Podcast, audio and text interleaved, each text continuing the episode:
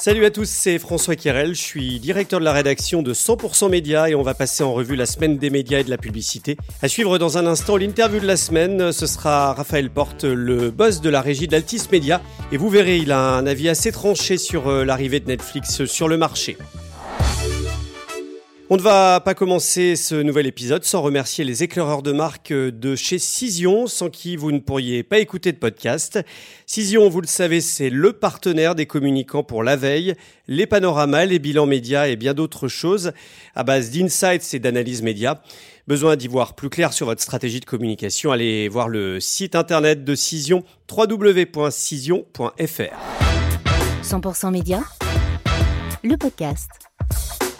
C'est la stupeur dans le monde des médias. Après l'annonce surprise de l'annulation du mariage entre TF1 et M6, toute la presse revient très largement sur cet épilogue et on fait déjà le bilan à la question à quoi ça sert. Les partis n'ont jamais su quoi répondre.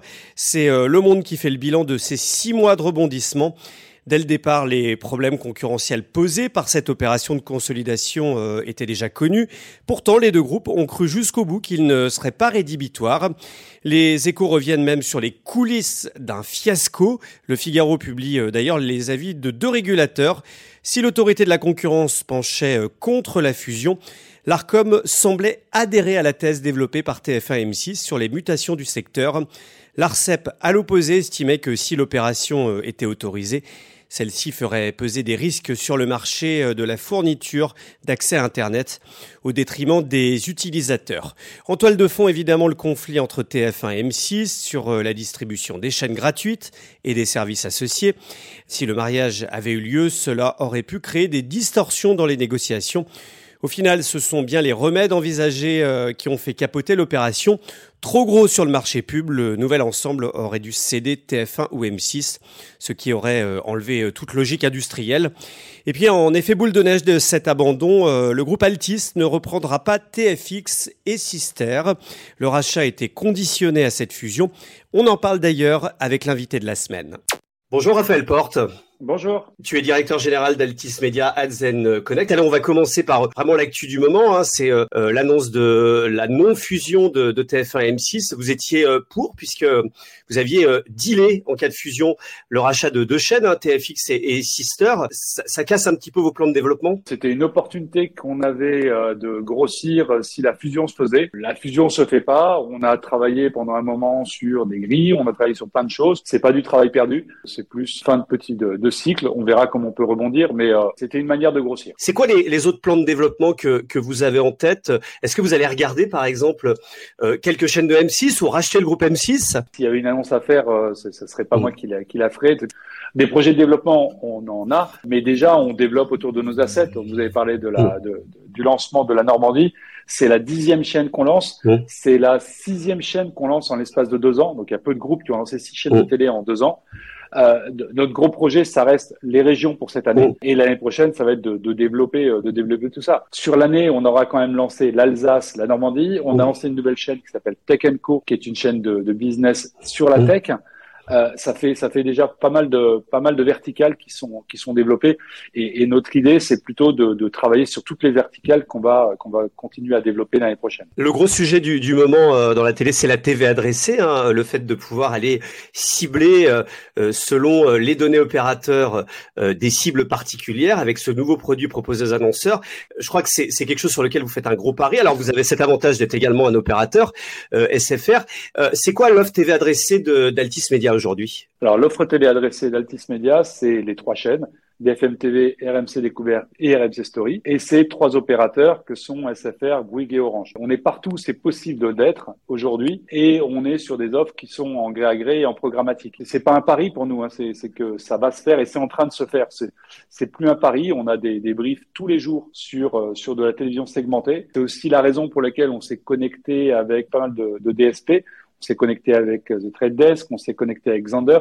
On s'est connecté aussi avec Hawk, qui est une DSP française. On continue sur ce, ce sujet-là et, et, on y répond de, de, de plus en plus. C'est quoi les premiers retours que vous avez? Bah, Les retours sont bons parce qu'en fait, ils reviennent. Euh, C'est-à-dire que les annonceurs, on a des annonceurs qui nous disent bah, j'en veux une deuxième, j'en veux une troisième. Donc, ça veut dire que ça fonctionne. Il y a une grosse étude sur laquelle travaille aujourd'hui le, le SNPTV qui devrait sortir euh, dans quelques semaines pour avec cette fois vraiment des, des résultats en drive to store, en drive to web pour pour présenter un petit peu tout ce que tout ce qu'apporte la télévision segmentée. Mais oui, c'est plus un pari en fait la télé segmentée.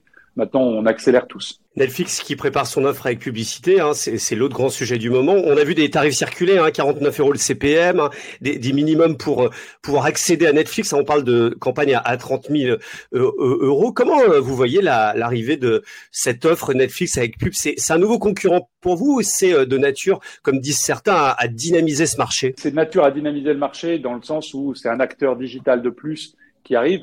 Bah, ceci étant dit, euh, des offres de des, offres, il y en avait quand même déjà avant. Euh, YouTube est quand même présent depuis un moment. C'était sur de la VOD, là c'est sur de la sur de la SVOD. C'est rajouter de la publicité sur un service qui était qui était payant. Euh, ce qui ce qui fait frémir un petit peu les annonceurs avec qui on parle, qui nous fait nous un tout petit peu regarder ça de, avec avec envie, c'est euh, les prix qui sont qui sont annoncés. Nous, on a entendu des 49 euros de CPM. Aujourd'hui, euh, personne n'achète sur le marché digital des CPM à 49 euros. Donc, est-ce que ça veut dire que ce prix va baisser ou est-ce que ça veut dire que le prix qui est aujourd'hui payé par les uns et par les autres n'est pas assez élevé? Ça nous interroge, mais ça ne nous inquiète pas outre mesure. En revanche, ce qui est intéressant pour nous, euh, c'est que on est le complément total à Netflix. Euh, en gros, quelqu'un qui, et on l'a mesuré, quelqu'un qui est abonné à une plateforme de streaming, Netflix, Amazon, c'est le même type de chiffre d'ailleurs, euh, consomme deux fois plus BFM TV que euh, quelqu'un qui n'est pas euh, abonné à une de ces plateformes. Donc ça veut dire qu'on est le complément idéal. Et pour être complet sur la TV segmentée, l'un des grands sujets de la rentrée dans le secteur de la pub, France TV Publicité euh, faisait le bilan euh, des deux ans après le lancement de ses offres. 350 campagnes ont déjà été diffusées sur ces euh, chaînes, avec un renouvellement de 50% de la part des annonceurs. Interview de la directrice générale de France TV Pub, Marianne Ciproudis, c'est à lire dans 100% Média cette semaine. Canal Plus muscle son offre de cinéma avec la signature de nouveaux studios, Sony Pictures et NBC Universal. La chaîne bénéficie euh, également de la chronologie des médias qui permet désormais de diffuser des films six mois après leur sortie en salle. Une stratégie couronnée de succès, c'est ce que relève Pure Média. en croire les résultats d'un baromètre commandé par euh, NPA Conseil et réalisé par Harris Interactive, 33% des abonnés les plus cinéphiles jugent que l'offre euh, cinéma de Canal+, s'est améliorée ces derniers mois. Avec 3,2 millions d'exemplaires, c'est le plus grand lancement de presse de l'année, peut-être même le dernier de cette envergure. La semaine des médias a été marquée par la présentation de Diverto. C'est le nouveau guide TV de la presse quotidienne régionale qui va remplacer TV Magazine début janvier. 100% Média y revient largement d'ailleurs. Je vous conseille d'écouter l'épisode bonus de ce podcast avec euh, une interview croisée d'Antoine D'accord, le patron de Diverto, et Stéphane Delaporte, le directeur général de la régie 366. Au passage, le Figaro, qui édite TV Magazine, annonce le lancement d'un nouveau titre dédié à la télé. Ce sera pour son supplément week-end. Le Parisien, de son côté, n'a pas encore choisi à savoir euh, s'il reprendra Diverto ou lancera son propre magazine. Au menu presse toujours, on a appris que Daniel Kretinsky, qui possède notamment euh, le groupe CMI, vole au secours de Libération un prêt de 14 millions d'euros pour euh, garantir son financement jusqu'au retour à l'équilibre en 2026. C'est ce qu'écrit les échos. Daniel Kretinsky injecte également 1 million d'euros à titre personnel dans le titre. 100% Média, le podcast. Webedia étant ses réseaux, je vous conseille cette double page dans Stratégie cette semaine. Le magazine s'intéresse au dernier développement du groupe digital avec intrusion dans le sport et la reprise, euh, on l'a annoncé, hein, de la marque Disport ou encore le lancement d'une agence TikTok. Pour euh, Michel Benzeno, la directrice générale de Webedia, l'ambition pour 2023, c'est de doubler le revenu et les portefeuilles de créateurs exclusifs sur TikTok. Un mot des plateformes de streaming. Spotify fait un grand saut dans le livre audio. Le Suédois lance euh, une offre de livre audio avec 300 000 titres, mais c'est pour les États-Unis. C'est à lire euh, sur Siècle Digital. Et puis Deezer qui présentait ses résultats. Le service français euh, réduit ses pertes en se concentrant sur certains pays. C'est ce que nous apprend les échos se renforcer sur la France, l'Allemagne et le Brésil, c'est l'objectif. Et le retour à l'équilibre est prévu en 2025. En bref, le groupe Marie-Claire investit dans l'univers du sport au féminin avec le lancement d'un nouvel espace web, Les femmes et le sport. C'est à lire dans CB News avec euh, en ligne de mire les Jeux Olympiques de 2024. Et puis cette étude d'Amory Média sur les hommes et la transmission, euh, on apprend que 73% d'entre eux font plus confiance aux marques qui ont une tradition familiale, c'est à lire dans 100% Média.